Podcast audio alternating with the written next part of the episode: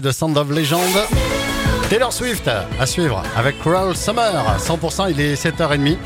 Dans 7 minutes, le soleil va se lever. La météo, tiens, justement, avec euh, notre expert météo dans quelques minutes. L'actu dans votre région, c'est avec Pauline Chalère. Bonjour Pauline. Bonjour Fred, bonjour à tous. Suite au retour de la neige en montagne, attention, les plus de 19 tonnes sont interdits sur la RN20 entre Foix et Ur, mais également sur la RN 320 pour accéder à Landor et la RN 22 au carrefour de la Croisade. La desserte locale est autorisée entre Foix et Axe-les-Thermes pour une durée indéterminée. Le risque d'avalanche qui est marqué en un risque 3 sur 5 en Haute-Ariège, en Andorre et sur le Couseran. L'Ariège qui est en vigilance jaune pour avalanche ce mardi, mais aussi pour neige, verglas et pluie inondation, alors qu'une vigilance orange pour avalanche est activée chez les voisins des Pyrénées-Atlantiques. Ailleurs dans la région, c'est du jaune, mais pour cru sur le Le Gers, le Lot et le Lot-et-Garonne. Dans le Lot-et-Garonne, où plusieurs routes ont été inondées hier. Une nouvelle action coup de poing de la coordination rurale du Gers qui a tenté de faire bouger les choses. Hier matin, une vingtaine d'agriculteurs euh, se sont retrouvés devant la coopérative agricole Vivadour à Riscle. Ils ont rencontré les dirigeants avec comme sujet principal comment mieux rémunérer le travail des agriculteurs. Pendant ce temps-là, la 62 reste bloquée entre Agen et Montauban par les agriculteurs en colère. Et c'est dans ce contexte que la présidente de l'Occitanie, Carole Delga, se rend au Salon de l'agriculture à Paris aujourd'hui et demain. Elle doit aller à la rencontre des producteurs de la région. Euh, demain, mercredi, la présidente inaugurera le stand Tarn-et-Garonne Tourisme, alors que le Premier ministre, Gabriel Attal, est sur place aujourd'hui.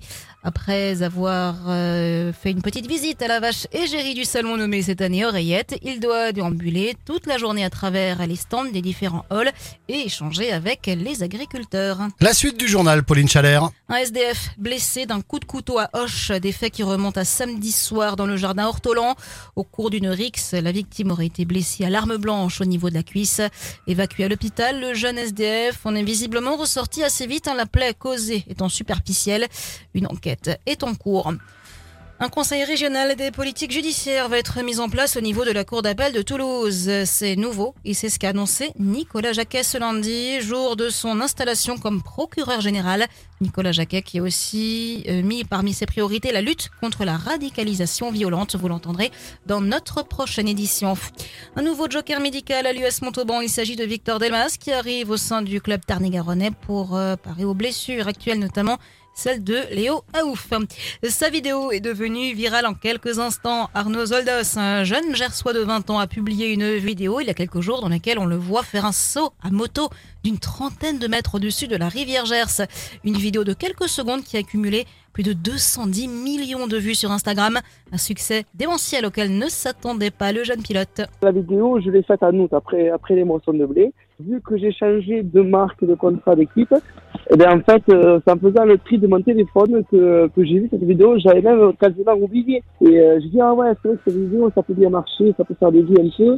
Mais euh, si comme ça, je devrais deviner le nombre de vues à, poster, j'aurais dit un million par exemple, même pas. Alors là, le fait d'être à, à, à 210 millions de vues aujourd'hui, ben, c'est incroyable. Quoi. Puis l'ampleur que ça a pris, c'est vraiment, vraiment incroyable. Et Arnaud Zoldos actuellement en tête du championnat de France de cross-country dans la catégorie junior. Et dans le reste de l'actualité, Pauline Emmanuel Macron a appelé les alliés de l'Ukraine réunis à Paris à un sursaut pour assurer la défaite de la Russie, annonçant de nouvelles mesures pour fournir plus d'armes à Kiev et refusant d'exclure l'option d'un envoi de troupes occidentales à l'avenir. Et puis devrons-nous bientôt passer une visite médicale pour garder notre permis de conduire? Le Parlement européen débat ce mardi de la question avant de procéder au vote demain mercredi. Merci Pauline.